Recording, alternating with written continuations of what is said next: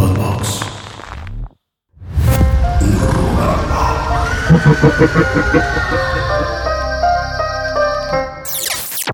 Saludos. Bienvenidos, camaradas. Bienvenidos, camaradas. Nuevo, nuevo capítulo de Horrorama. El tercero de la tercera temporada, si no me equivoco. De esta trilogía O nueva. sea, de esta nueva trilogía, Esta de esta, nueva de esta trilogía. nueva línea del tiempo. de esta nueva línea temporal. no, es la misma, solo tenemos un canal diferente.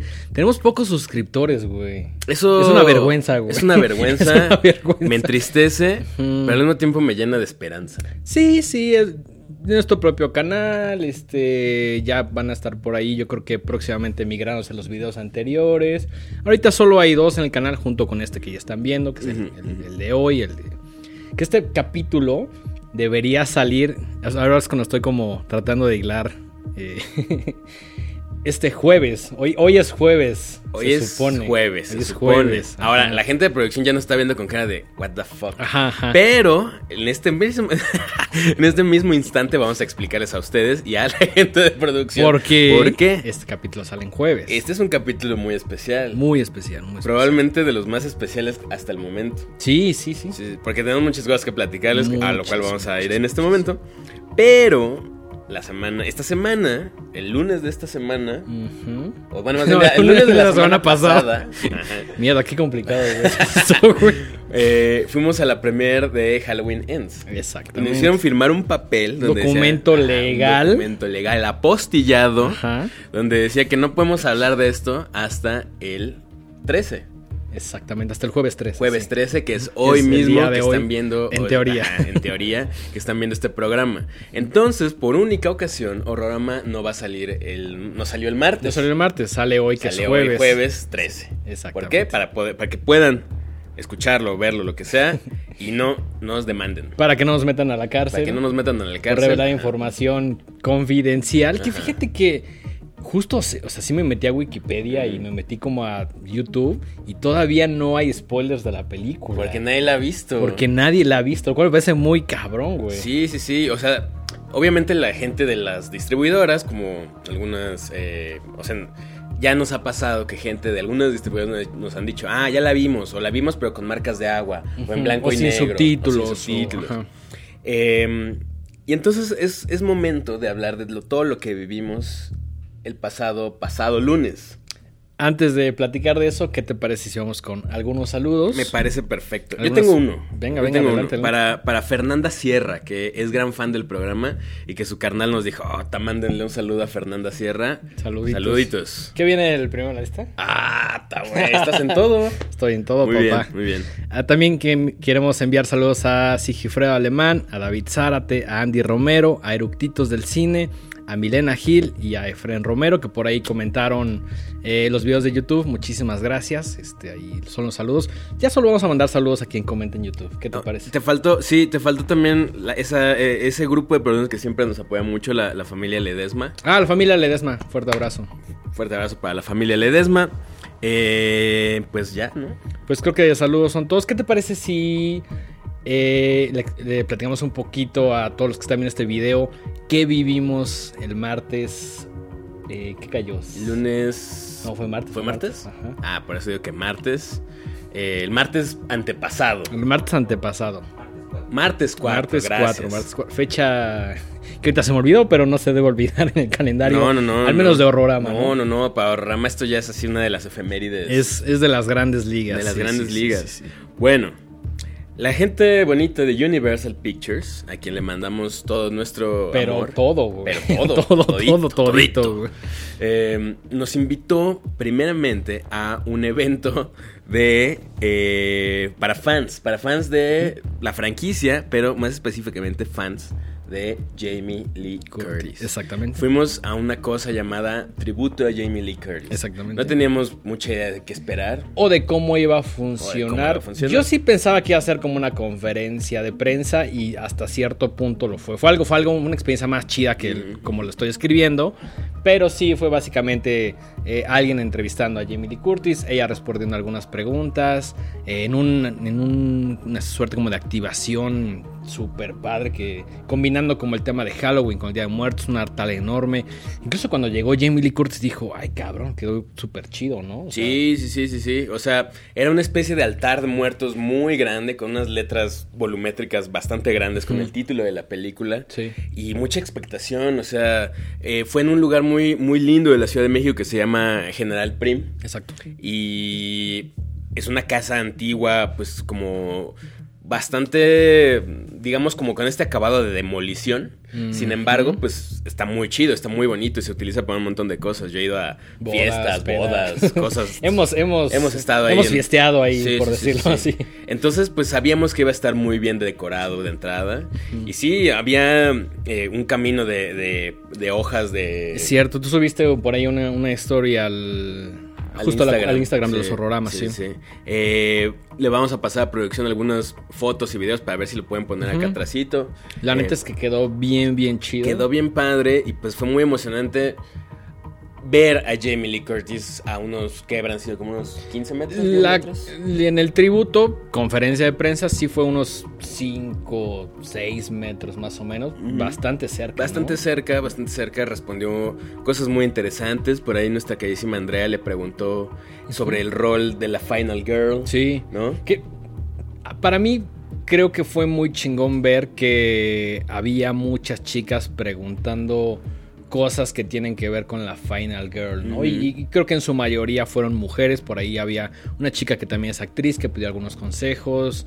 eh, no quiero decir que fue una charla entre mujeres, pero digamos que Sí, Jamie Lee Curtis es, es muy conocida por, por ser muy abierta, por ser muy feminista y, y lo hace de una manera bastante cool. O sea, Sí, sí. nunca quiere ser como aleccionadora. No, o- incluso también, no recuerdo qué pregunta le hicieron, que dijo, no me siento tan capaz de responder a esta pregunta, pero te puedo dar mi perspectiva de bla, bla y bla, ¿no? Por ejemplo, cuando la chica que es actriz pidió un, un consejo sobre actuación, eso estuvo bien padre porque eh, en algún momento Jamie Lee Curtis le dijo, mira, haz el truco de la secretaria. Imagina que estás atendiendo una llamada y, y fíngelo y repítelo y repítelo Sí, y sí. repítelo. Y ahí enfrente de todos hizo una pequeña rutina como si ella fuera una secretaria y contestara una llamada.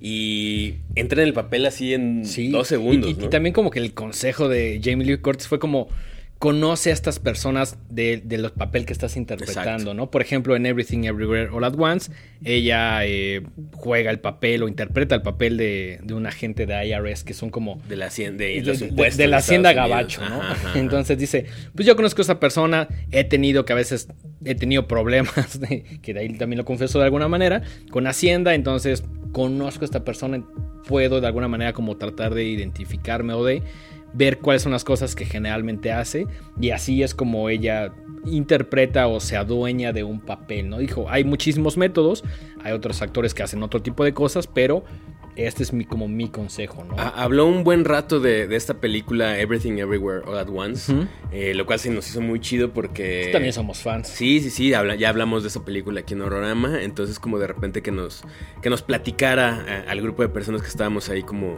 sus experiencias con esta película, Ujú. de lo que había sentido eh, al grabar con este dúo de directores conocido como los Daniels. los Daniels, ¿no? Eh, Creo que en general, y lo que me llevo de, de- de escuchar, al menos del evento de la mañana, es como todas estas experiencias que no habría otra manera de escucharlas, ¿no? A veces, y a mí me gusta hacerlo, me meto como a ver entrevistas de artistas o actores que me gustan, eh, diferentes cosas, y sí aprendes en, como en estas masterclass, eh, conferencias, ruedas de prensa, etcétera.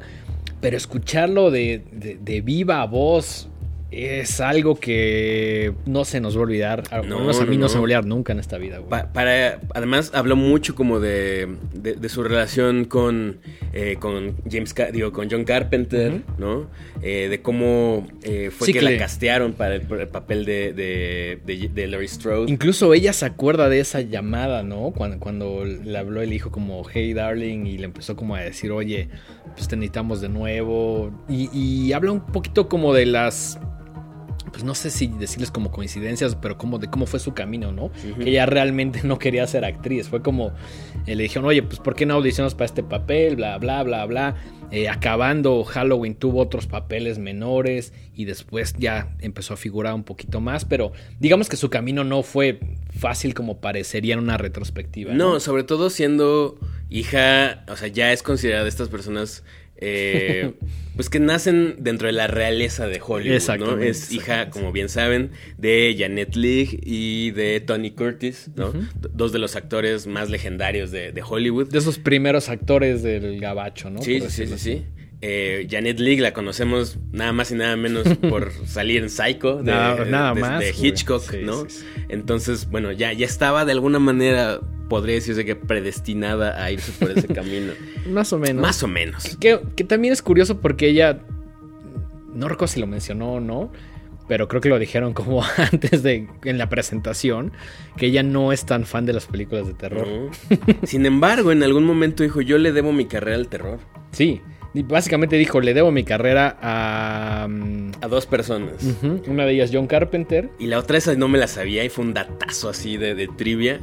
Eh, la otra persona es nada más y nada menos que John Landis, gran director de, terror, conocido principalmente por haber hecho em, em, este un hombre lobo americano en American Werewolf. An American Werewolf in London. Perdón, lo que decía en inglés acá bien mamador y eh, pasa, pasa. Pasa, pasa.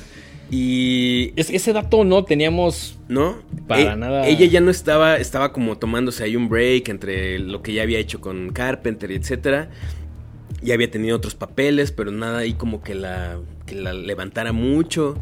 Y un día John Landis está haciendo un documental sobre los, ah, una cosa bien específica. los, las intros y los trailers ah, sí, de películas de terror de los 50. Sí, sí, sí, sí, sí. Que, en palabras de Jamie Lee Curtis, ya deben andar por ahí rondando en YouTube. ¿no? Creo que paréntesis, alguien por ahí, yo vi que con su celular grabó toda la conferencia. Entonces, si tienen suerte y buscan como Jamie Lee Curtis México y le ponen como no sé, General Primo, la fecha o algo, probablemente le salgan algunos fragmentos. No sé si toda, pero sí había mucha gente, entre ellos nosotros, sí, tomando algunos videos. Sí, que, iremos subiendo a manera de Reels en nuestra, en nuestra cuenta de Instagram, de Instagram, porque tenemos ahí como extractos de lo que dijo. Exacto, sí, de cosas que nos parecieron interesantes. Y ha cagado porque estaba hablando y de pronto yo sacaba mi celular cuando mencionaba como algo de Carpenter, ¿no? Mm. O de pronto eh, platicaba algo de los pósters y tú sacabas como, o sea, como que nos repartimos ahí la chamba sin coordinarnos tanto, ¿no? Sí, estábamos muy así embobados viendo a Jamie. estábamos, güey, apendejadísimos así diciendo, güey, esta es la Final Girl, güey. Sí, sí, sí. Y bueno, no hay nada, o sea... sí, no, no, no, no hay más. No hay más, No hay más, ¿no? O sea... Bueno, nada más para terminar rapidísimo lo que estaba contando, pues eh, John Landis le habla y le dice, oye, necesito a alguien que narre el, documental que estoy haciendo. ¿Estás haciendo algo ahorita? No, pues no. Ah, pues órale, cáele. Y a partir de ahí le empezaron a ofrecer muchas más cosas. Qué cabrón. Y Qué raro, ¿no? Muy raro. Sí, sí, sí, muy, muy improbable, ¿no? no sé. Entonces, bueno, ella dice, yo le debo mi carrera a dos personas, John Carpenter y John Landis. Exactamente. Eh, y se me hace maravilloso. sí, sí, no, y, además habla con muchísimo respeto respecto de, ambos, ¿no? Específicamente John Carpenter. Dice, pues es una persona es un tanto tímida, eh, callada, pero muy amable. Muy amable, ¿no? Y, Salvo cuando le preguntan de Escape from LA, ah, bueno, se levanta y dice fuck you, lo cual Creo que también el fan tenía derecho a preguntar sobre sí, eso. Sí, sí, sí. Eh, hay un video muy famoso donde... ya hay hasta un GIF, güey. Sí, un, un, fan le pregunta a John Carpenter que qué onda con Escape from LA. Sí. Sobre todo diciendo, Escape from New York es increíble. ¿Qué onda con Escape from LA? Y Nam le dice, fuck you. como que el mismo Carpenter sabe que pues, fue como un... Sí, un tropezón, por ahí en la filmografía. Sí, sí, sí. Em, y bueno, Ahí eh, nosotros íbamos muy emocionados, queríamos, ahí Denguito llevaba su, su vinilo de, Exacto, mi de Halloween. Em, y, fue una, bueno, no fue sorpresa porque ya nos habían advertido que es un poco reservada con las interacciones con las personas.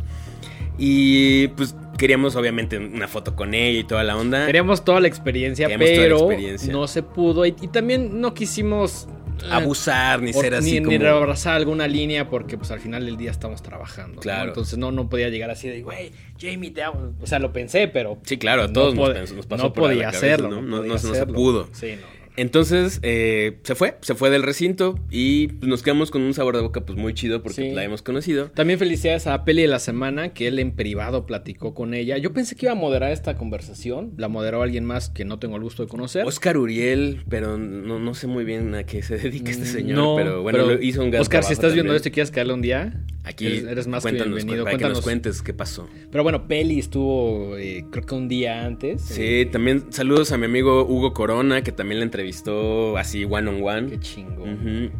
Eh, y ese mismo día teníamos una cita en Cinépolis eh, para Millana. Millana. Para. Antes, cuando salimos, le- la gente de Universal fue tan amable que nos regaló algunos pósters que van directamente. eh, uno, yo creo que lo regalaremos eh, con alguna mecánica. Ya vimos que los. Los- no de likes. no de likes, jamás volveremos a hacer likes. un concurso de likes. No, habla- no hablaremos más de ese tema. No hablamos de este tema. Pero regalaremos uno de los, de los pósters. aleatoriamente. Aleatoriamente. Y el otro se va directamente a este bundle, a esta caja de premios que la, la vamos a dar al, al disfraz más chingón. El, Arcón navideño. ¿no? El arcón halloweenesco, El arcón halloweenesco horrorama que estará lleno de pues, prints tuyos, un print mío, eh, por ahí un disquito, eh, merch de horrorama. Chasquitas varias. Chasquitas varias, va a ser un premio bastante, bastante sólido. Entonces, un póster de eh, justamente de cine, de- del que tiene doble cara, el, el oficial. Sí, 90 por 60. O sea, 90 por algo de 60. choncho. De se, los- se de va los- para, para los- ustedes. Los chonchos se va para, pues básicamente para quien gane el concurso de Sí, disfraces. uno ¿no? se lo va a ganar, uno lo regalaremos en una dinámica en redes y el otro será para el ganador del concurso de disfraces de nuestro Halloween, que es momento de hacer un poco de autopromoción. Así es. Será llevado a cabo el próximo 28 de octubre Exactamente. en La Piedad. Eh, aquí pueden ver, aquí la gente de producción nos va a poner un súper increíble con la dirección donde pueden adquirir ¿Su boleto? su boleto, su, dirección, la dirección de, de internet, la. URL. Y pues nos vemos ahí el 28 para que se lleven una gran experiencia. Va a estar y- bastante chido. Ya por ahí eh, también subimos eh, un videíto donde fuimos a comprar eh, mercancía varia para adornar eh, esta fiesta de Halloween. Les prometemos que va a estar chida. Va a haber buenos drinks. eh, Música haber- chida. música chingona, dulces. El, el- el debut del Horrorama Sound System. Horrorama Sound System con la advertencia que vamos a estar poniendo pura mamada. Sí, Esta pero vez no mamada es así que van a de- disfrutar. Ajá, o sea, mamada divertida. Va a Sí, estar sí, chido. sí, va, a estar va a estar chido. muy divertido. Entonces, pues esperamos verlos por allá. Sí, pueden comprar su boleto directamente en Boletia o eh, si se meten a alguna de nuestras redes, por ahí van a encontrar la liga. O pueden llegar ese mismo día y comprar su boleto, no hay ningún problema, como ustedes lo prefieran. Así es. Y también nos dieron, nos dieron es- la calabaza oficial. Nos dieron la calabaza oficial que tiene Habrá- aquí un poco de branding. Exactamente. Habrá quien diga, che calabaza, la compraste ahí en, en el mercado de Sonora. No, señor. Esta nos la dio Universal y viene brandeada. Y esto la convierte en un producto, en mercancía oficial. Oficial de colección. Entonces esto en un 10 años va para eBay, a ver en cuánto se va a ir cotizando, pero muy amable la gente de Universal, nos trataron increíble. Así es. Entonces, Fuimos a Millana en la fuimos tarde. a Millana en la tarde, llegamos, ya había una cola ahí de gente que llegó antes que nosotros. Sí, sí. Que además nosotros nos gusta llegar muy temprano porque, sobre todo a mí, porque estoy medio loco y me gusta como... me, me choca no poder escoger mi lugar. Y no sé si ustedes sepan, pero cuando uno va a este tipo de eventos, eh, no puedes comprar un boleto y escoger tu asiento. No, es, No, es no, no. conforme vayas. y- Conforme vayas llegando. Lo cual me parece muy legal. Muy legal, muy legal. Entonces yo le dije, venga, hay que llegar como unos 40 minutos antes. Sí. Para formarnos y agarrar un buen lugar y que no nos toque No. hasta enfrente o hasta atrás. Y, Eh, hay una contienda bastante bastante interesante. Férrea. Killer Instinct nos hizo llegar un poco tarde, pero llegamos suficientemente a tiempo. Ya había unas personas formadas, nos dio nuestra pulsera y llegamos y había eh, diferentes cosas ahí como para promocionar la película. ¿no? unos photo opportunities ahí muy cotorros para que la gente se tomara sus fotitos. Exactamente. Entonces le dije, dengue, ahí está la sala. Y nos fuimos, nos fuimos a formar hasta adelante. sí puedo decir que éramos los primeros formados en la sala. Sí, definitivamente. Y pues por ahí de repente salió alguien de Universal y nos dijo, oigan, ¿Ustedes son horrorama? Ustedes son horrorama y nosotros, claro, Sí. claro que sí. Y entonces dijo, bueno, aguántenme tantito porque los voy a, los vamos a sentar en un lugar especial. Y nosotros, achis, achis, los mariachis, ¿a qué te refieres? No, no les puedo decir. Y entonces dije, bueno, pues ok, está bien. ¿No? Eh, pues ya de repente eh, se, se empezó a hacer más larga la cola. Y de repente la chica de Universal, que se llama Paulina y le mandamos un gran saludo, nos dijo, vengan, vengan, vengan. Y así nos sentaron hasta enfrente y dije, órale. Que primero te habías escogido un lugar un poco más Sí, hacia yo- la derecha. sí, sí, sí. Yo dije, No, no, no. Dengue, Al centro, dijo, al centro. Aquí, aquí, al centro. Estamos hasta enfrente al centro de la sala. Cosa que normalmente no hubiéramos escogido ninguno de los dos porque nunca. no nos gusta ver las pantallas Nunca, así. nos cabe ver las películas así. Ajá. Y de repente salió una chica de Cinépolis llamada Car Villar, ¿no? A contarnos como algo más de la película, agradecernos que estuviéramos ahí. Pero Pero.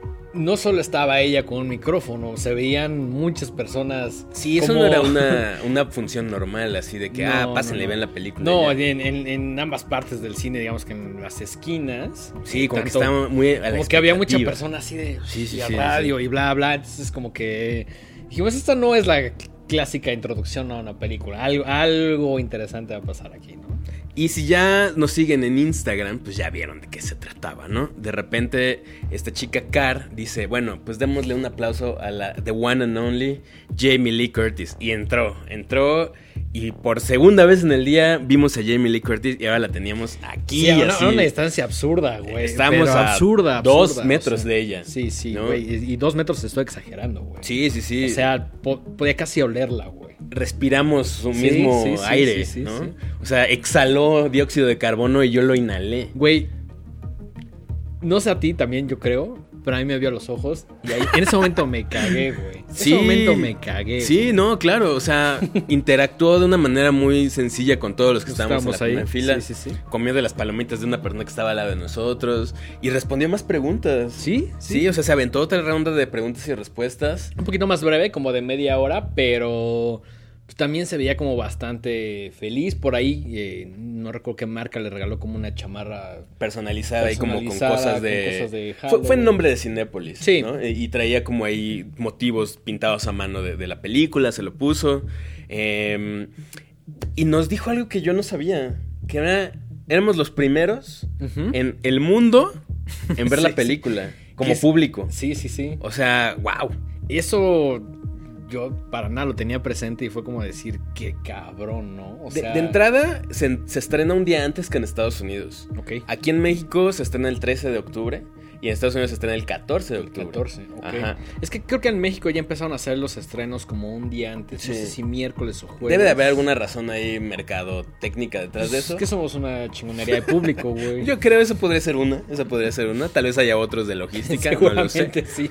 Eh, pero bueno, nosotros ya la vimos. Sí, sí. y para sí. cuando estén viendo este video, si son, o sea, si están viendo este horrorama, muy probablemente están igual de locos que nosotros, de que quieren ver la película el día que Así sale. ya, sobre todo algo como Halloween Ends, ¿no? Entonces, muy probablemente esto lo estén viendo un día después. Y porque hoy fueron a ver Halloween. Ah, exactamente. O le están viendo eh, en una fecha cercana, pero previo a, a- a Halloween, ¿no? Que creo que ahora es el momento de decirles. de decirles que ahí van la cantidad de spoilers. Y estos spoilers no son ninguna broma. Sí, no. No, son spoilers que se puedan pasar por alto. No, no, no, no. Hay spoilers muy, muy serios.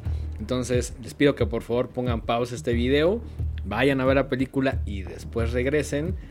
Si hay alguien a que no le importan los spoilers, puede continuar, pero aquí está la advertencia de que pongan pausa. Sí, no, esto, esto es algo serio. Esto, o sea, no estaremos jugando con este tipo de información No, si no, no, fuera no, así de relevante. Por eso, digo, ya lo hemos hecho en los otros programas, pero en este en especial sí va a haber una cantidad de spoilers bastante Severa. dura. Entonces, eh, pongan pausa, van a ver la película y regresen a este video. Ok. Pues, ¿te parece si, si empezamos ya con la película? Venga, venga. Bueno, eh, Halloween Ends. O sea, ya hasta, hasta el título es como Halloween se acaba, así ya, a la verga Halloween, ya no va a haber más Halloween. Eso dicen, güey. A eso, a eso a eso vamos Ok, a llegar. a eso vamos a Sí, llegar. sí. Eh, escrita y dirigida por David Gordon Green, eh, Danny McBride y un tal Chris Bernier, que yo la neta no encontré mucha información de él. No, no, no. Ha dirigido ahí un par de cositas, ha escrito ahí unas cosas para Hulu, pero no tiene gran... Que, que fíjate que, que buscando un poquito como de la filmografía de David Gordon, mm, yo creo que no lo había buscado antes, pero dirige Pineapple Express, Ajá. que es una película muy divertida, sobre todo si es un marihuano. Eh, escribe Goat, que no sé si la viste, pero es Mm. como... Es como una película un poquito más independiente que tiene que ver con el tema del bullying, pero a un nivel como en estas fraternities eh, Mm, sí. gringas. Bastante, bastante eh, pesadita la película, pero muy, muy buena. No la dirige, sí la escribe. Obviamente dirige toda la trilogía de Halloween. Y próximamente, o bueno, supongo que ya la están haciendo, va a, mm, este, a dirigir El Exorcista. Ah, oh, ahí nada más. Es que, es que Jason Bloom está borracho se- de ya- poder. Ya se encaminó, ¿no? Como que ya. No, y, y- y es de, de Blumhouse. Sí, sí, sí. y, y- Blumhouse tiene esta titánica labor de querer rehacer todos los clásicos del cine de terror. Empezando con The Exorcist, ¿no? Que es como, órale. Es- Híjole, ti- o sea, ¿Qué opinas de eso, güey? mira, Jason Bloom es un hombre de negocios, eso es evidente, Pero- y es un hombre de negocios fanático del cine de terror. Sí, que me gustaría pensar que, que, que le preocupa o que le interesa mucho el, el, el, el fanbase, él, siendo un... O sea, tienes que tener los pantalones muy buen puestos para decir, voy a rehacer El Exorcista. Güey, no mames. O sea, ¿what? o sea, de, de entrada O cuando... o sea, si hablas de películas de terror, no importa quién seas o si la hayas visto o no, El Exorcista es como un referente, pero de O primera sea, no hay, mano, no hay lista en No, este no. planeta que no mencione El Exorcista como una de las mejores Es- películas de cine de terror. Tiene que estar ran- rankeada al menos en las cinco más populares. Fácil. No sé si buena o mala, cinco más populares. Yo creo que es un peliculón. Sí, a mí me encanta. O sea, güey. independientemente de que te dé miedo, ¿no? Que no haya envejecido con los estándares actuales o bla, bla, bla. es, Es, es un el, es el blueprint. Es el blueprint para la película de terror. Exactamente. Entonces decir, ok, voy a hacer, voy a rehacer El Exorcista. Yo tengo sentimientos encontrados. yo también, Por obvio, una por parte, supuesto. quiero ver El Exorcista en el cine. Que alguna vez, un, un primero de enero, fuimos a un autocinema por mi otra casa a verla. Pero siempre quieres ver más terror y sobre todo si se trata del exorcista. Aunque también creo que es algo muy arriesgado porque las imágenes... eh, Están Ya, ya, sea, grabadas ya en la mente del. es difícil de- cambiar Es parte de la ¿no? cultura popular. O sea, ya, ni, ya no digamos del fan del cine de terror. O sea, está grabada en la gente de. O sea, si, a menos que hayas vivido abajo de una piedra. Sí, no sabes, últimos- o sea, no, no, no te pasan alguna escena del exorcista y dices, no sé qué es eso. Sabes quién es eh, Regan McNeil, sabes quién es el padre Carra, sabes quién es Pazuzu, los has visto, Exactamente. ¿no? Entonces, bueno, Jason Bloom, ebrio de poder, porque le está yendo muy bien con todo lo que hace, tiene el toque del rey Midas del terror, o Eh, sea, sí, todo lo que toca sí. es oro. Entonces, pues mira, yo creo que tienes que tener unos pantalonzotes para decir, órale, me voy a rifar un remake Que- del Exorcista. Que creo que va a ser un hit or miss. Va a ser algo muy chingón o algo que vas a decir. Mira, "Híjole, güey". ya de entrada, si va a dirigir David Gordon Green, para mí tiene puntos a favor. ¿Por qué? Porque se nota que es un fan del cine de terror. Sí. Como tú mencionas, es conocido por su trabajo en la comedia. Al igual que Danny McBride, que escribe esta película y que, bueno, es comediante, ¿no? Salió ahí en The End of the World y cosas así. Sí, como cosas más chistositas. Es, es, cómico. Sí, sí. Pero es fan del cine de terror y, y este fanatismo los llevó a, a crear esta nueva trilogía. Entonces, vamos a hablar un poco de todo esto. Que en palabras de Jamie Lee Curtis, ella no sabía que era una trilogía. Ah, sí, no, no, no. Como que. O sea, ella cuenta, nos lo dijo personalmente en Lo la... escuchamos en la- de lo su escuchamos de su voz, vocecita. Decir, yo no sabía que esto iba a ser una trilogía. No, no, no. Estábamos grabando Halloween, o sea, la, la nueva Halloween de 2018, y de repente David Gordon Green vino y me dijo, ah, es que va a ser una trilogía. Entonces dijo, bueno, pues, pues va. Pues ya. Pues ya estamos. Que, que además, según yo, y esto no recuerdo si lo mencionó o no, pero la firmaron como toda de putazo. Después ya la cortaron, güey. O sea, firmaron eh, la trilogía como fue un solo rodaje. Según yo no. ¿No? Según yo Es no. que no estoy tan seguro. No, porque se atravesó la pandemia. Ah, claro. Sí, sí, sí. No la grabaron toda de golpe. Según yo grabaron la primera y Kills juntas Ajá. y luego Ends después. Sí, creo. sí. Porque incluso eh, Andy Matichak, que hace su. el- re- re- repraisea su papel de Allison, Ok. este, dijo, ¿no? Que, que sí la iban a grabar todo de golpe, pero que porque era demasiado. O sea, por. Desmadre, pandemia. Ajá, Ok. la tuvieron que, que separar. Ok, ok. Eh, Halloween Ends, o la noche final, La noche final. le pusieron aquí. Que sí es la noche final, Sí, sí, pero sí, bueno. también, ¿cómo traduces Halloween de acaba? Hallow... Es que Ends es una palabra muy chingona en inglés, ¿no? La traducción creo que me parece bastante justa. La, la- La la- noche la final, no me noche desagrada, final. no me desagrada. No, no, no.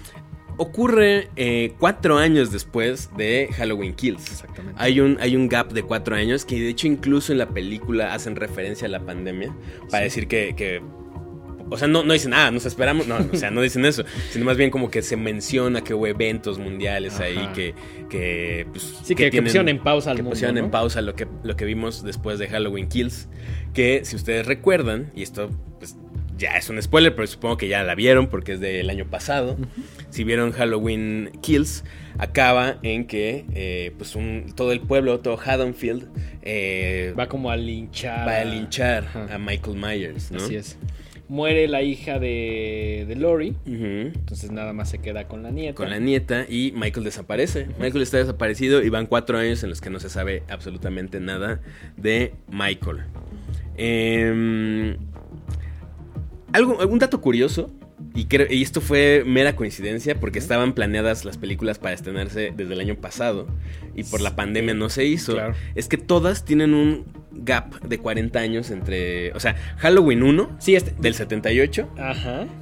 Luego Se- H20. no, ajá, H20, que es eh, Halloween H20, se estrenó Exactamente. 20 años después, en el Sí. 98. Y, Y esta nueva ahora- Halloween se estrena 40 años después. H40. De hecho, a esta, a esta timeline le llaman eh, H40 Timeline, ¿no? Exacto. Halloween Kills se estrena en 2021 y, curiosamente, eh, Halloween 2 se estrenó hace 40 años, en 1981. Órale.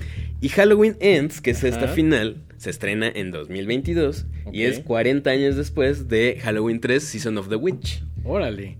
Que yo, yo no sabía hasta qué punto se ponía o se pone en el canon Season of the Witch, ¿no? Ahí te va. Original. Hay seis maneras diferentes de ver las películas de Halloween. Ok. La primera le llaman The Original Intent, que es la idea original de John Carpenter. Que es la hacer- uno, ¿no? Que esa es la 1, que fuera una sola historia. Sí. Ok. Luego tenemos lo que se conoce como The Original Timeline, la línea de tiempo original, que es 78, Ajá. Halloween 1, Sí. eh, Halloween 2 Ajá. en el 81, 81. Return of Michael Myers, Que es la 4. que es la 4 en el. 88, eh, Revenge of Michael Myers en el cinco. 84 Ujú. y Curse of Michael Myers, la 6 en el Seis. 95. Exactamente. Luego tenemos una línea del tiempo ahí volando que no, no- no es realmente una línea de tiempo porque solo es una película, que es Halloween 3, Season of the Witch, Ajá. Que la idea original de John Carpenter y su compañera y productora Deborah Hill era que cada año saliera una película nueva eh, con el título de Halloween, pero que tratara de cosas Sí, distintas. con una temática diferente. Si ustedes han visto Season of the Witch, se pueden dar cuenta que no aparece ni se hace ninguna referencia. De hecho, sí. En una televisión, Myers. se- en una- Se hay una televisión donde se anuncia la primera película. Ah, sí. Ajá. Es la única, es el único ¿Es el único vinculito. Sí, sí, sí. No hay más, no hay más referencias, no tiene nada que ver, no se menciona a Michael Myers, no, no se menciona a Laurie Strode ni nada. Que en su momento le fue muy mal y decepcionó porque todos querían ver a Michael Myers. Pero la idea original de Deborah Hill y del señor Carpenter era justo lo que comenta Mike, hacer una película cada año que se llamara como Halloween, lo que sea, otro, otro título. ¿no? Pero eh, pues le fue re mal y la gente quería a Michael Myers. Quería más Michael Myers. Entonces por eso surge la 4. Carpenter dijo, ay, váyanse a la verga, yo ya no quiero hacer Pero- más cosas de Michael Pero Myers. desde la 2 Carpenter ya no que, o sea, Sí, ¿no? el- la 2 a pesar de que nos gusta, tenía dos problemas muy grandes. El primero el alcoholismo del señor John Carpenter, que en ese momento lo estaba pasando muy mal y que definitivamente no quería hacer esa película Mm, mm. y que también eh, Jamie Lee Curtis pues le hablaban para que le hiciera y tampoco quería hacerla y se nota que no tiene muchas ganas de, De hecho, hacerla. después de hacer la 2, dijo que nunca más iba a volver a hacer Laurie Strode, según. ¿no? Mira. Money Talks. Money Talks. Eh, pero bueno, Halloween 3, que a nosotros nos gusta Nos mucho. encanta. Porque además sale el poderosísimo Tom Atkins. Güey, Tom Atkins en un papel Increíble. increíble. Y si no la han visto, véanla porque es maravillosa y no tiene nada que ver con las otras. Y tiene, tiene, la, tiene mi soundtrack, bueno, después del el de Carpenter, de la 1, tiene mi score favorito. Una pinche cancioncita pegajosa que el mismo Tom Atkins decía cuando yo estaba gritando por teléfono de paren la música, mitad de actuación, mitad de real. Y estaba hasta su mierda escuché esa pinche cancioncita. güey. Véanla, véanla para que sepan, sepan a, qué, a qué nos referimos. Bueno, regresando al tema de las timelines. eh, luego está lo que se conoce como la H20 timeline, o sea, la, la- la línea de tiempo del H20, que es Noven- 78. O sea, para ver esa línea del tiempo es ver la del 78, la del 81, Ajá. luego H20, que ocurre después de los eventos de Halloween 2, y Halloween Resurrection en 2002. H20 es 98. 98. Ok, ok. Y luego Resurrection en 2002. Ok. Luego está la línea de tiempo, Tiempo del de remake ajá, o, de Rob Zombie. ajá, o la de Rob Zombie, que son 2007 y 2009, que son completamente independientes, solamente están basadas en, son un remake. Y ¿Qué opinas? a mí la 1 me gusta, Sí. eh, la 2 no tanto, pero... eh, Creo que la, la 2 tiene más hate del que debería y entiendo por qué. Hay cosas. en- a mí la 2 me gusta mucho, sobre todo por como esta historia de Chavito de Michael Myers. Y porque sí se siente una película muy eh, de Rob Zombie de alguna manera, ¿no? La 2 creo que es un poco desafortunada. Me da la impresión de que le dijeron. De que los estudios le dijeron, güey, a Rob Zombie, oye, vamos a hacer la 2. Y dijeron, o la haces, o la haces tú o la va a hacer otro güey, pero la vamos a hacer. Y dijo, bueno, pues ya le entro yo, ¿no? Es como que la hizo, pero sí está como muy debrayada y tiene cosas que, a pesar de que la película me gusta, no la recomiendo, no me parece una buena película. Sí se mete con cosas como que Michael Myers, hay dos cortes diferentes. Y creo que el que salió en DVD, como que Michael Myers habla un poco. ujú, Y eso no está chido, güey. Va, va contra toda... Va contra todo el personaje original, ¿no? Sí, sí, sí. Y tiene como, por ahí como que empuja un- una camioneta y como que de pronto agarra una fuerza y supernatural y como... Sí, eh, bueno, de por sí, ¿no? Es, como- es un- es una película entretenida que a mí me gusta, pero por todas esas cosas que no tienen tanto que ver con Halloween. Sí, ¿no? Pero la 1 sí la recomendamos, Sí, está buena. está la bien. 2 bajo su propio riesgo. ¿no? Y finalmente, la sexta manera de ver toda esta saga es la H40 Timeline, que empieza con Halloween del 78, Así es. Halloween de 2018 Y luego, ajá, y exactamente. luego Halloween Kills de 2021 y termina con Halloween Ends de 2022, que es la película que estamos hablando en este especial. Digamos que esa línea temporal empieza con la original y después se sigue con la trilogía. Se brinca todo lo demás Sí, y sí, sí. eh, sigue con esta nueva trilogía. Exactamente. ¿no? Que, es, que eso fue como una conexión medio complicada de hacer, ¿no? Porque ves la del 78, tiene una estética muy diferente. Entonces, pensarlo como una continuación, si no es como por el tema de la historia, no se parecen mucho cuando las ves. Pues no, pero también tiene sentido porque es 40 años después. Sí, ¿no? O sea, tiene y, y de hecho, la primera de esta trilogía continúa muy bien, como si fuera. Funciona como una Halloween 2, ¿no? Exactamente. Eh, bueno, regresando a de qué va, qué, qué es lo que está pasando. Eh, han pasado cuatro años desde los, desde los eventos de Halloween Kills. Eh, Laurie Strode se está componiendo de la muerte, bueno, por decir algo, ¿no? Se está recuperando de la muerte de su hija. Vive solamente con su, con su sobrino, con su nieta, que Sí. pues, no tienen la mejor relación. Que, que antes vivía como una suerte de búnker ahí blindado y con trampas y todo. Y como que dice, bueno, tengo que superar los eventos, me voy a los suburbios de nuevo a vivir a una casa normal, podríamos decir. Esas clásicas casas gringas que están muy chidas. Tiene el remordimiento de que pues, se murió su hija y entonces pues está cuidando a su nieta. Así es. Eh, y como les decía, no tienen la mejor relación. La nieta está un poquito encabronada porque pues ella le echa la culpa de, de- de la paranoia de, de Lori. Y, y también vemos como en alguna escena al principio la gente de, de, de De Haddonfield Haddonfield. le reclama este, a, a Lori, ¿no? Como, Por tu culpa pasó esto. sí, ¿no? cuando ella fue completamente una víctima y una sobreviviente de esa situación. ¿no? Y algo, algo que me gusta mucho es que manejan Haddonfield como un personaje más. Por ahí mencionan que esta serie de eventos donde tanta gente murió y donde pues todo todo mundo fue víctima por así decirlo de la maldad de Michael está infectado, ¿no? Entonces por ahí hablan de que hubo suicidios, de más gente asesinando Sí, de no, ya, ya no solo Michael Myers haciendo un cagadero, sino es como todas esas consecuencias de esta enfermedad, por decirlo así, ¿no? Esta plaga. Sí. Eh, y entonces se introducen a un personaje nuevo que se llama Corey Cunningham, interpretado por Ro- Rohan Campbell. ¿No? Eh, y esto, esta es la manera en la que empieza la película. Rohan Campbell está haciéndola de eh, niñero para una familia de Haddonfield. Está cuidando a un chavito. Un chavito, una pata en los testículos porque es bastante Y- cagante. Y, y que además, básicamente, pues él no es un niñero, él se dedica a otra cosa que después se revela en la película, Ujú. se dedica más como al tema de la mecánica, la reparación, y pues como que no sabe bien cómo tratar con el chavito, que justo como dices, es una mentada de madre el cabrón, y eh, se van los papás. Este personaje de Cory se queda ahí con, con el chavito cuidándolo hasta que lo desespera y pasa un accidente en el cual mata al niño. Sí, De, el de- niño- De una manera completamente accidental, muy desafortunada. ¿no? Sí, sí, sí, sí. Y, y obviamente, pues, esto desencadena un montón de cosas. Eh, lo deja bastante afectado a él. Lo intentan meter a la cárcel. No, o sea, no pueden probar que haya sido. Sí, no, no procede, ¿no? No procede. Se queda como homicidio involuntario. Y pues estamos viendo ya en la actualidad como. eh, Corey eh, intenta recuperar el camino de su vida. Obviamente se la está pasando súper mal. O- o imagínate, es que lidiar con haber matado a alguien y luego encima lidiar con todo el pueblo que nada más cuchichea Exacto. tus espaldas. O, y con los papás que por ahí se encuentra un poquito después, se encuentra la mamá en un bar, entonces está como tratando de lidiar con esta situación que obviamente no fue su culpa estrictamente, ¿no? Sí, ¿no?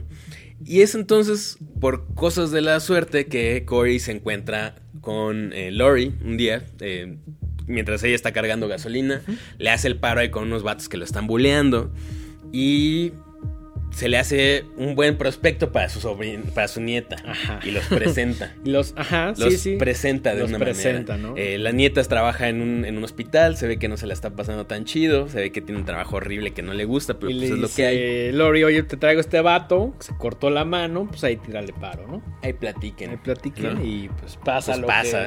que pasa lo que pasa en este tipo de películas que se conocen empiezan a tener por ahí una relación bastante interesante eh, se gana la confianza de, de- de la familia de Lori no decirlo. Eh, obviamente, pues esto no iba a salir bien porque el vato está bastante afectado. eso es algo que sí me gustó del personaje que sí ves cómo va transformándose de este estereotipo de güey como geek como teto como medio torpezón a un personaje completamente diferente, mucho más agresivo, mucho más como, como lleno de venganza, ¿no? Como con ganas de matar. Hay una escena muy chingona, muy clave para lo que va a pasar después. Donde justo están en una fiesta, está la, la- la hija, la, la nieta, lleva a Corey a una fiesta, lo obliga como a salir, porque dice, güey, pues no sales, ¿no? Tienes que recuperar tu vida. Y están como empedando, bailando, y se encuentra justo a la mamá en el bar, porque al parecer es el único bar de Haddonfield. Eh, ¿Cuántos bares hay en Haddonfield? como uno, ¿no? Y aparte lo, lo atiende eh, esta chica llamada Kyle Richards, que también se llama Lindsay, que es la bartender, que también sale en la 1, en la del 78, Ah, como claro, una niñita. Sí, es cierto, sí, es cierto. Eso es algo muy chido que hicieron, castearon a muchos De los de originales. los originales ¿no? para esta nueva trilogía. Sí, se ve, sí, sí, sí. Entonces, bueno, Corey se encuentra a la mamá del niño que mató y le chuglea ahí la cabeza y le dice así como de, no, no mames, no deberías de estar aquí, tú deberías de estar sufriendo, yo estoy sufriendo más, no me he repuesto de, de la muerte de mi hijo y tú estás sí, aquí sí. empedándote, no sé qué. Y pues esto lo, lo, lo- lo pone en un estado bastante alterado, Muchísimo. se va de la fiesta y ahí es donde da este gran... Sí, es, es- esa es como la gota que desencadena eh, como este cambio de personaje a uno mucho más agresivo, eh, mucho más vengativo. eh, Además está muy enojado porque hay unos bullies ahí en, que, que, lo han, que la traen contra él. Exactamente. Y, y- y, pues tiene un encuentro con ellos donde pues, por defenderse, lo tiran de un puente y lo dan por muerto, ¿no? Exacto. Eh, y ahí es donde empiezan, eh, y aquí van ya los spoilers más grandes, yo Sí, creo. sí, sí. ¿no?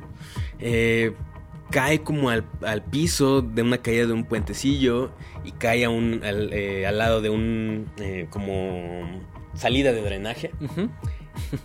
Y ahí alguien lo jala Alguien lo jala. ajá. y pues descubrimos que es Michael que lleva ahí escondido varios años. Viviendo en una cloaca, Viviendo en una básicamente.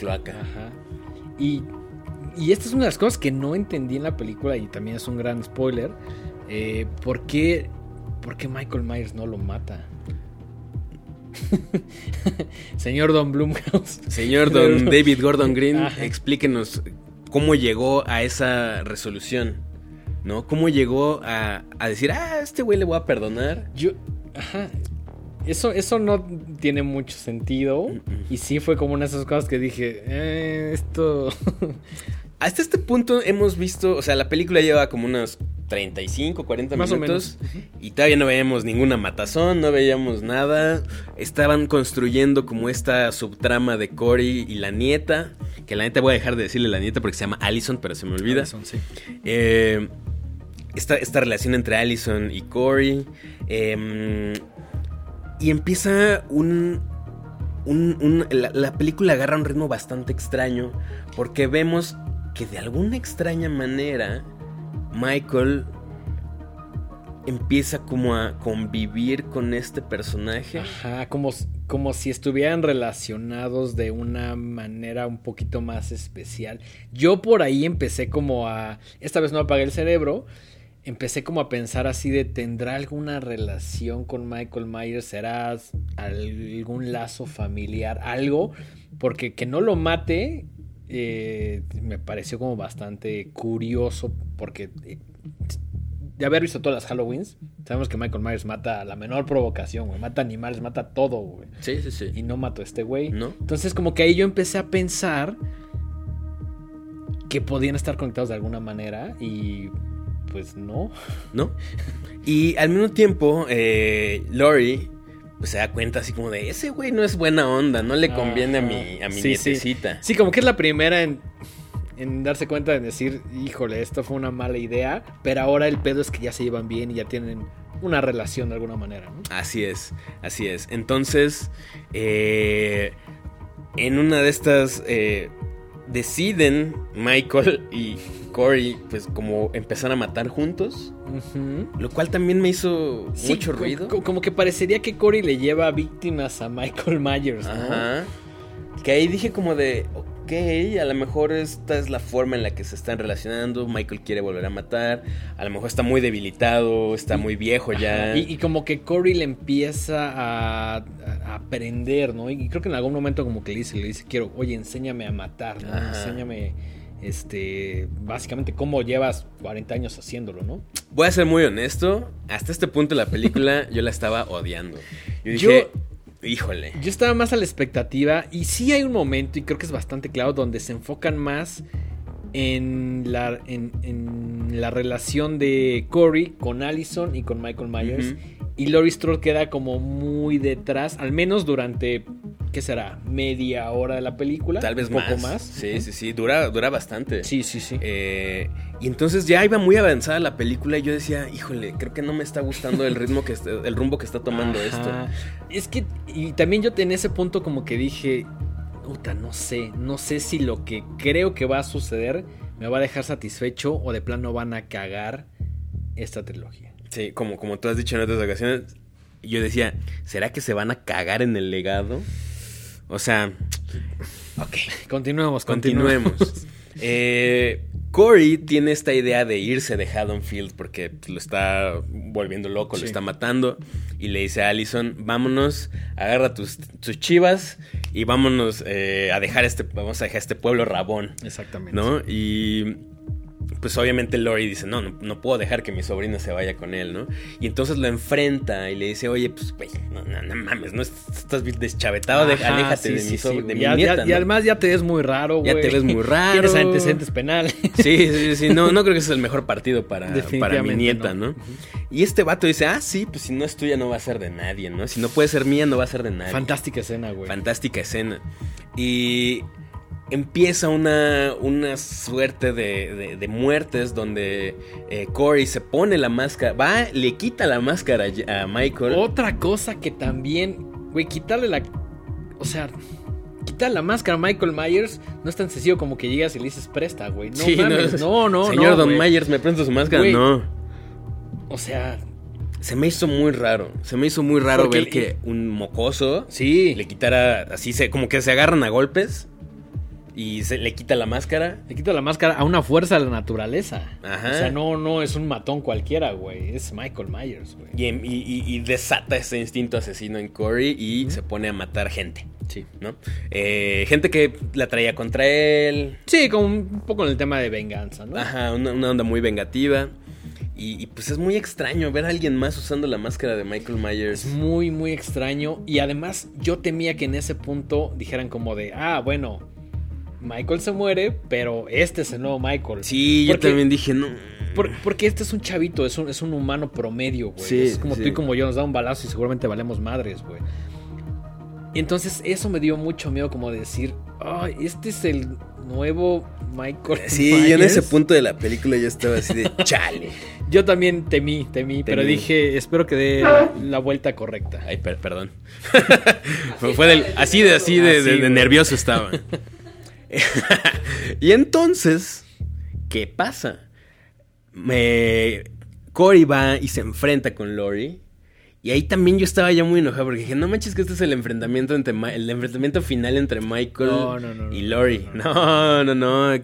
Eh, pues justo, eh, Corey llega y le dice, oye, pues sin Allison no va a ser ni, no va a ser ni tuya ni mía. Y mocos. Ni para Dios ni para el diablo, güey. Se, se, se, autoasesta un cuchillazo en la garganta y muy convenientemente le, la- los descubre eh, Allison, ¿no? Ajá, que, que Allison abre la puerta y es como esta escena como muy medio de ca- caricatura, medio del chavo. Encuentra a Lori con el cuchillo y con este güey muerto, ¿no? Y dice como, no, no, no, puedo explicarlo. No fui yo. no fui yo, ajá, y no había sido ella, pero... Obviamente no le cree.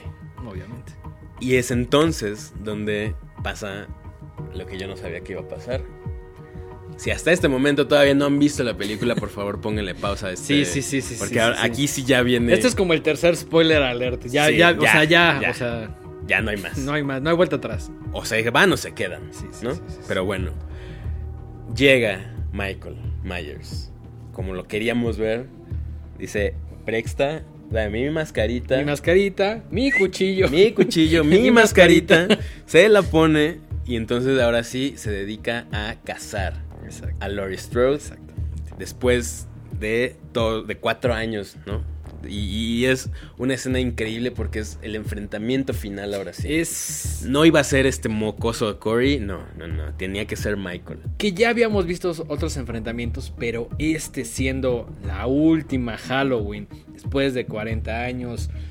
Si, si todos esos valores le agregan muchísimo a esta escena final, que además como comentabas fuera del aire, duró como alrededor de 15 minutos, más o menos. Este es un enfrentamiento largo, ¿no? Es una escena sí, sí, sí, increíble, sí, sí, o sí, sea. sí, sí. Y lo cual me da un poco de risa ahora que lo estoy pensando porque quiere decir que Michael anduvo caminando por Haddonfield sin máscara un rato en lo que Sí, sí, llegaba sí. a, a casa de Lori. Entonces me lo imagino ahí como escondiéndose eh, para que nadie lo Como vea. apareciendo y desapareciendo. Sí, güey. sí, sí, sí, sí. Y entonces se da una batalla increíble. Increíble. Es de épica, verdad. esa es la Son- palabra, Son, güey. 15 minutos de puro epicness. Así entre Michael y Lori. Donde Lori, después de 40 años de, de estar siendo perseguida por este cabrón, ha aprendido muchas cosas. Ya sabe cómo defenderse. No es. Ya está preparada para. Ya está preparada. Sabe los puntos en contra de este personaje. O sea. Sa- sabe de alguna manera domarlo. ¿no? domarlo, sabe, dom- sabe enfrentarse a él a pesar de que es un Sí. señor grande y fuerte y Lori pues también ya es una señora grande, pero pues mucho más pequeña por así decirlo. Y entonces pasa lo impensable. Pasa lo que no sé si llevábamos tantos años, no sé si llevamos treinta y tantos años queriendo verlo o no. No sabe, no, no sé. Creo que en- dentro de esta pelea, eh, es- es- esta batalla final, eh, como bien menciona el nombre, la noche final, hay un momento donde Lori, y aquí otro spoiler inmenso, tiene como crucificado a Michael Myers, que es una escena increíble. Y, y por ahí lo empieza como a desangrar, ¿no? Primero el cuello. Yo no lo podía creer.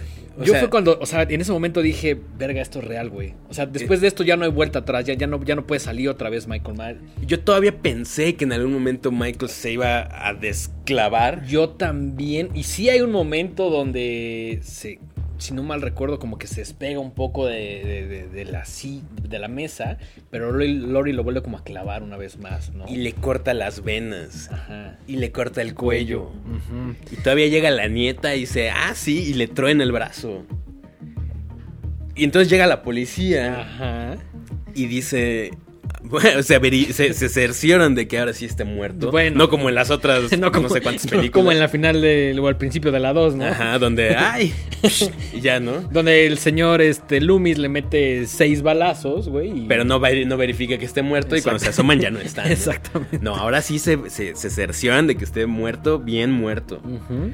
Y entonces empieza una escena bastante, hasta, hasta se me hace medio onírica porque pues la policía nu- nunca hubiera permitido eso. No, no, ¿sabes? no, no. Y, y de hecho, como que llega el, el sheriff y dice, bueno, pues este es el protocolo, ¿no? Pero nos lo vamos a brincar por esta única Y ocasión. dicen, sí, chido tu protocolo, pero hoy no aplica. Hoy, hoy es diferente. Hoy es diferente. Hoy es diferente. Y el pueblo atrás muy... Trepan, trepan el cuerpo de Michael a, una- a un coche, lo llevan amarrado. Ahí todavía dije, en algún momento se va a parar. Ahí todavía había esperanzas de que algo pasara, ¿no? Si ya se había escapado en la 2 de una ambulancia, era probable que sucediera esto. Si ya se había escapado en, en Kills de una turba iracunda. Sí, ya había escapado de esta casa llena de fuego.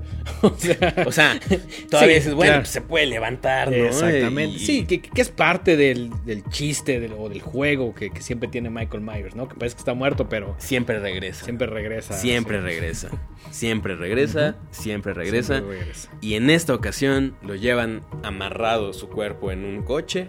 Lo llevan hasta el deshuesadero donde trabajaba Corey. Lo bajan del coche y lo echan a la trituradora.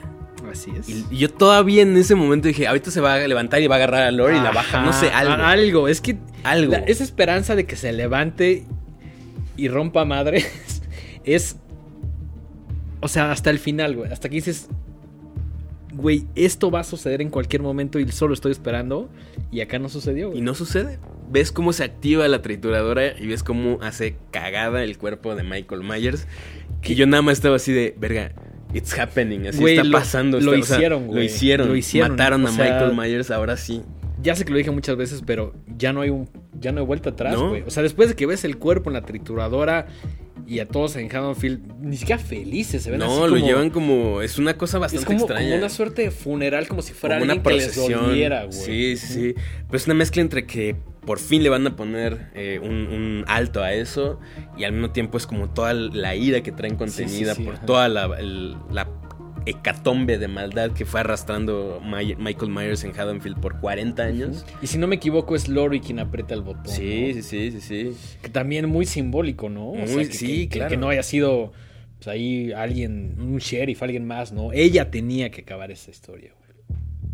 Y de repente empieza, o sea, dan como un epílogo, ¿no? Lori está, a lo largo de la película te muestran que Lori está escribiendo un, un libro, está escribiendo como sus memorias. Sí.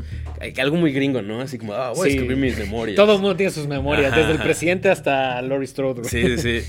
Y, y pues narra cómo por fin le pudieron poner un alto a, a- a la maldad que se escondía. Ni siquiera, ni siquiera se refiere a él como una persona, ¿no? Sino como le, le dice como, Es como- eso. Como, como, un ente, ¿no? Sí. Así como...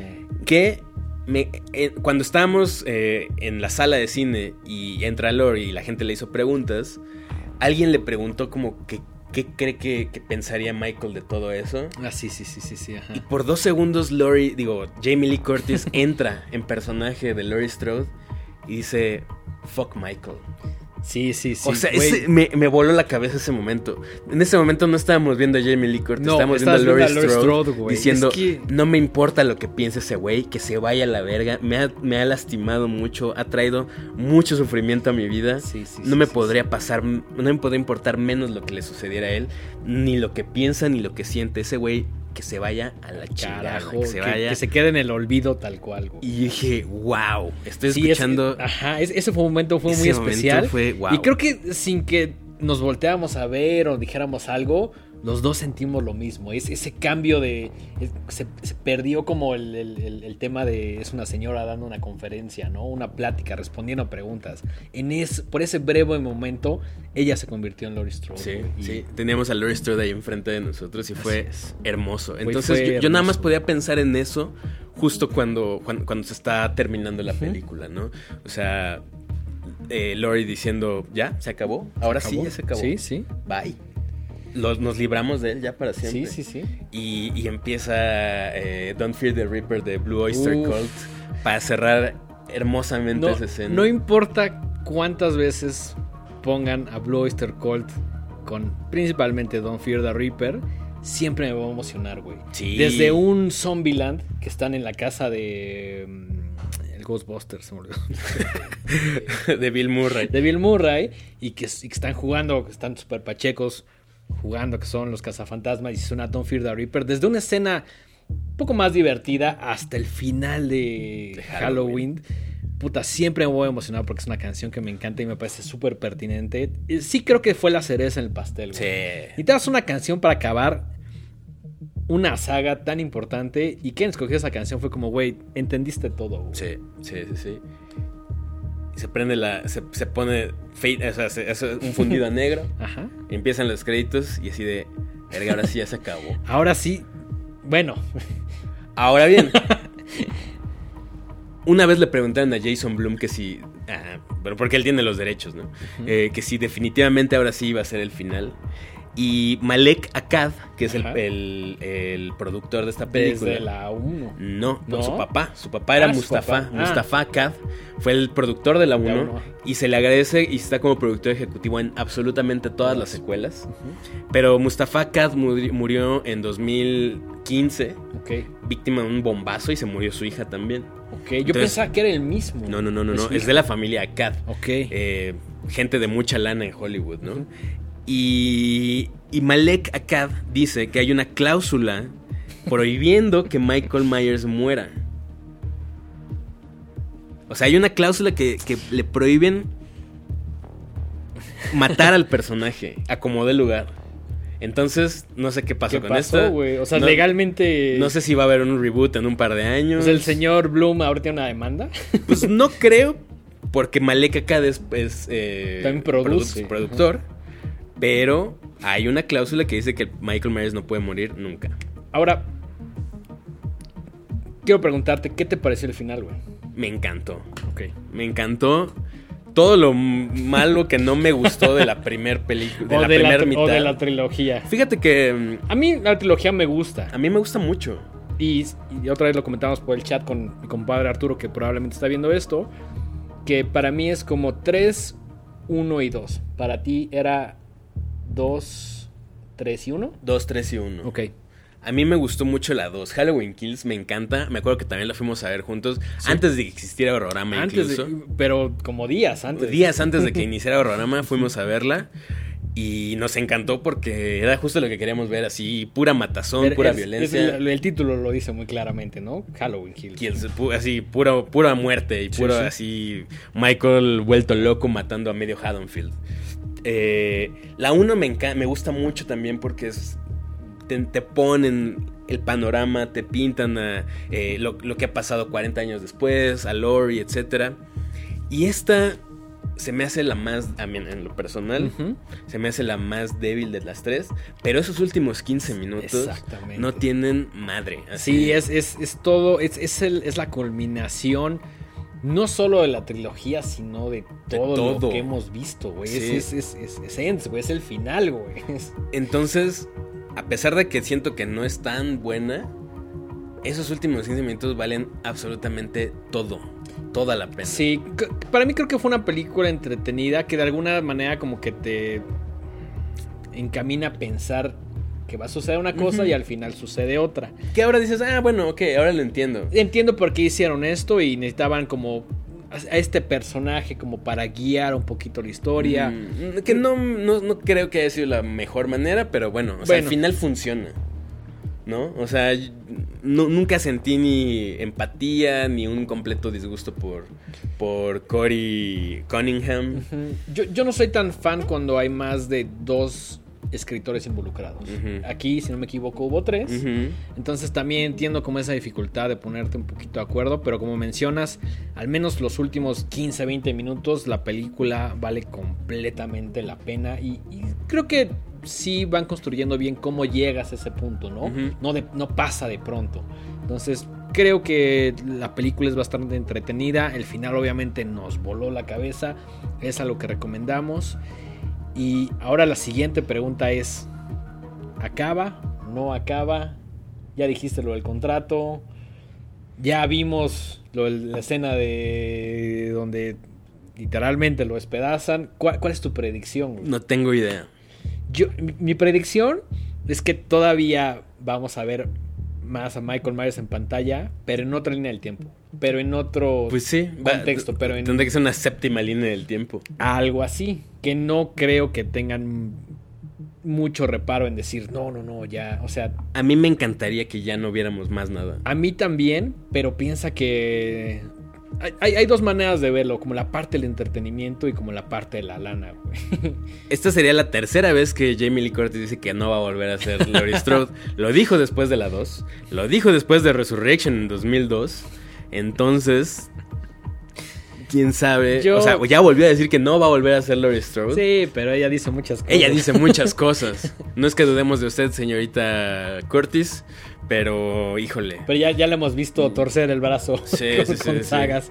Mi, predicción es que va a haber otra línea del tiempo. Mi predicción. Y también creo que sería un poco injusto para las nuevas generaciones que apenas se están conociendo, quizá con esta trilogía al personaje, que digan ya no vamos a poder ver a Michael Myers en pantalla grande, en, estrenos, en, ya sabes. Voy a decir algo muy, no dilo, Dilo, me valen más las nuevas generaciones. Sí, pero además, mejor que las nuevas generaciones tengan sus propios mitos nuevos. Sí, es, eso también me parece importante, Prefiero, ¿no? O sea, ya... Que tengan a sus propios personajes. Sí. Que a ver, diciendo esto, nosotros también nos adueñamos de algo que fue mucho tiempo antes de que naciéramos.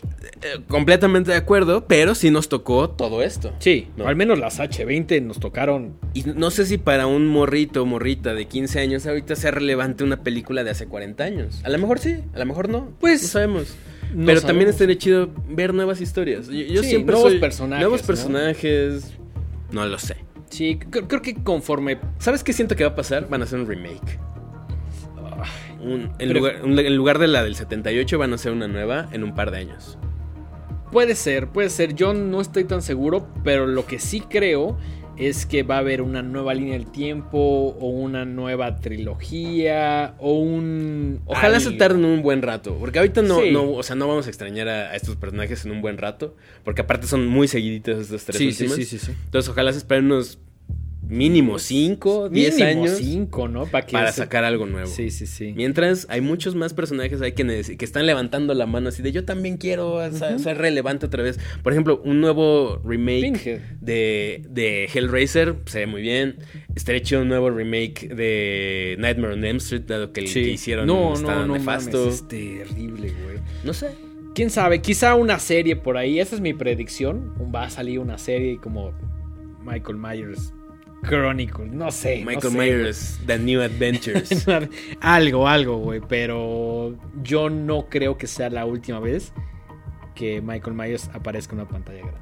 Ojalá. Esa es mi predicción, güey. Poder estar completamente equivocado. Díganos, díganos en los comentarios qué creen que va a pasar. Y pues nada, creo que con eso podemos ir cerrando este episodio. Así es. Yo me voy muy feliz. Sí, gran capítulo. Fíjate, fíjate que no es mi Halloween no es mi película favorita, ya lo he dicho muchas veces, mi película favorita es Texas Chainsaw Massacre del 74, pero creo que la figura de Michael Myers y la franquicia sí es mi favorita. Soy muy fan de Laurie Strode, soy muy fan de Michael Myers, por lo menos de la 1 y de la 2 y de esta nueva trilogía. Todas las demás se me hacen bastante chaquetonas, pero... sí, o sea, creo que estrictamente yo soy como de la 1 a la 3 en, esta en, esta franquicia, ¿no? Son las que más me gustan. Las otras las he visto, eh, ¿Eh? están ahí medio medianas. Tienen sus cosillas, pero. Ajá, esta nueva trilogía creo que cumple mucho más que la de Rob Zombie, que nada más fueron dos. Ahí medio por encargo. Eh, mi franquicia favorita yo creo que sí es Nightmare on Elm Street. Personaje. Creo que son películas que a mí, como que viéndolas de chavito, me, me impactaron un poquito más. Pero también me gusta mucho, mucho Halloween. Claro, claro. Entonces, pues, nos vamos felices. Conocimos a la Final Girl, a la Scream Queen. Qué cabrón, güey. Cabrón. Ahí, ahí por este, porfa chequen en nuestras historias. Vamos a subir algunos reels a las redes sociales que nos encuentran en, en Twitter y en Instagram como arroba los horrorama.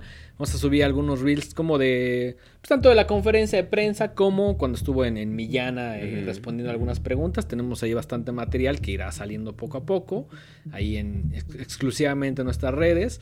Eh, pónganlos en los comentarios, por favor, qué les pareció esta película y cuál es su teoría sobre qué va a pasar si Michael con Michael Myers, si realmente es el final o si ustedes creen, que al igual que yo, que va a aparecer en forma de ficha en otro lado. ¿no? Sí, sí, sí.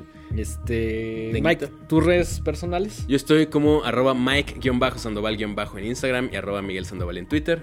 Yo estoy como arroba el dengue tanto en Twitter como en Instagram. Por ahí cualquier comentario, quejo, sugerencia. Este, ahí se les atiende. Eh, próximamente tendremos, vamos a regalar este póster de Halloween.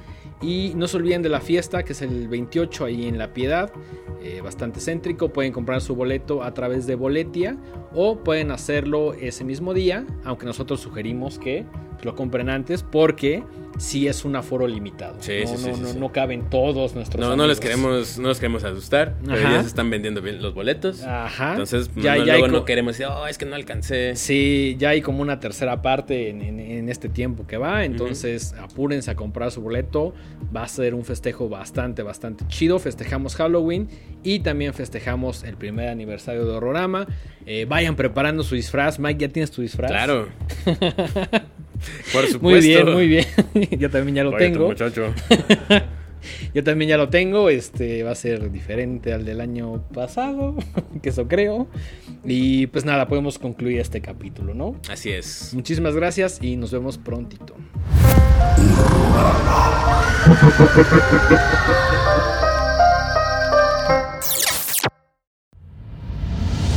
Esto fue una producción original de Podbox. Suscríbete y escúchanos en todas las plataformas de podcast.